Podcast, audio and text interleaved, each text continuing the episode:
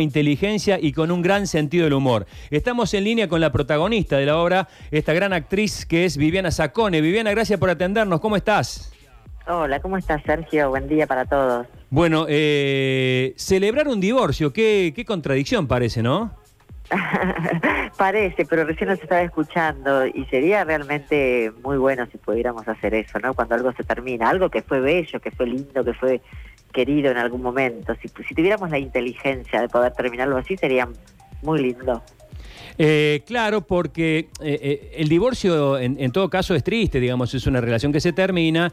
Ahora, para celebrarlo, debería haber habido una ruptura más o menos este, civilizada, pero en la obra empiezan a aparecer los trapitos sucios también.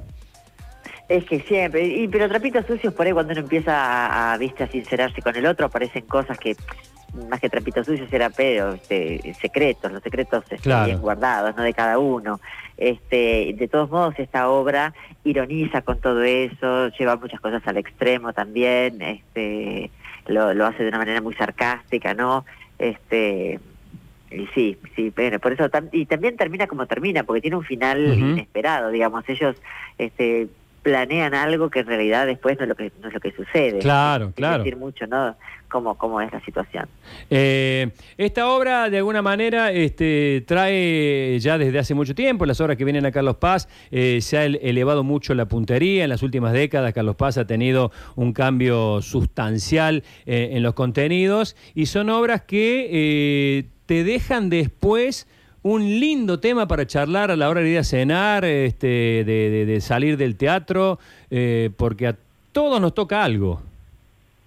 Sí, yo creo que eso es parte del éxito que está teniendo esta obra, ¿no? Que es este todos nos sentimos identificados con algún punto, aún sin parecernos a los personajes, digamos, porque este matrimonio particularmente es sumamente conservador y, por ahí no, no todos los matrimonios son así, pero de todos modos en algún momento, en alguno de los años de convivencia han pasado situaciones similares. Entonces, este, sí, todo el mundo se siente identificado y, da para, para conversar. A mí me gusta mucho ese tipo de, obra también, ¿no? Que sin pretender hacer una bajada de línea, porque el teatro no deja de ser entretenimiento, no es que va a enseñar mm. nada, pero, pero parte de la aparte parte de la cultura, la riqueza de la cultura y del teatro específicamente para mí, tiene que ver con, con ese espacio donde uno se identifica, ¿no? Y donde uno se puede replantear eh, incluso a sí mismo, ¿no? Como que, bueno, ¿y yo qué? ¿Y yo qué soy? ¿Y yo qué quiero? ¿Y yo cómo, y cómo es mi vida? Y cómo, este, me parece por eso tan importante para mí el teatro. Eh, eh, con Rodolfo hace una pareja perfecta porque cada uno maneja con mucha sutileza el paso, digamos, del, del momento dramático que no, no es tal, pero hay momentos de cierta tensión al humor. Sí, claro, pero es que en realidad si uno mira todo lo que está pasando desde un lugar de, drama, si esto en lugar de, hacerlo como comedia lo hiciéramos en otro tono más serio, es tremendo lo que les pasa a estas dos personas. O sea, no están teniendo una vida feliz con las cosas que cuentan, ¿no? Eh, uno cuando lo transita, si, lo transita en algún momento, es, es doloroso, es este angustiante, pero bueno, esto justamente lo, lo, lo revierte e ironiza con todo esto.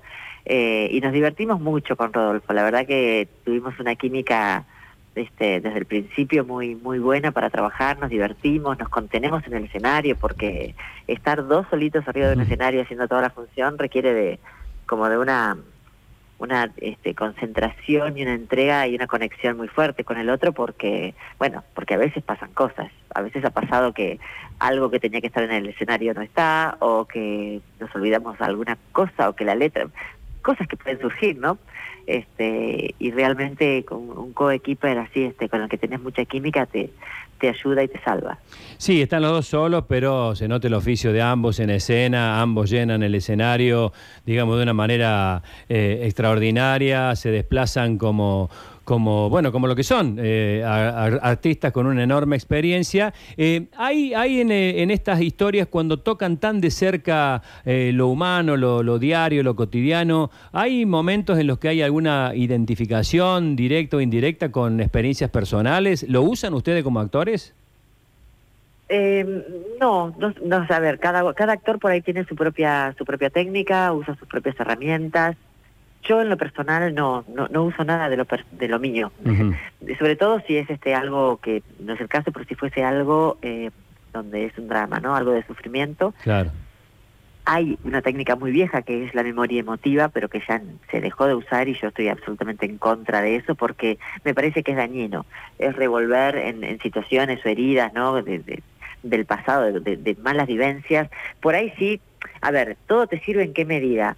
En la medida en que vos sos tu propio instrumento, entonces todas tus experiencias están en vos hasta en un nivel inconsciente, ¿no es cierto? Sí. En tu mente, en tu alma. Entonces, a la hora de trabajar con vos mismo, con tus emociones, con tu hay hay algo de lo vivido que por supuesto que está ahí a la luz y sale pero no es que uno adrede empieza a buscar y a husmear y entonces a recordar y, revolver sobre eso, ¿se entiende? Totalmente. Eh, esta obra eh, deja un sabor de, te, lo pregunto porque eh, eso generó también una discusión en mi entorno, deja, deja un sabor de que no existe el amor para toda la vida o a pesar de todo lo hay.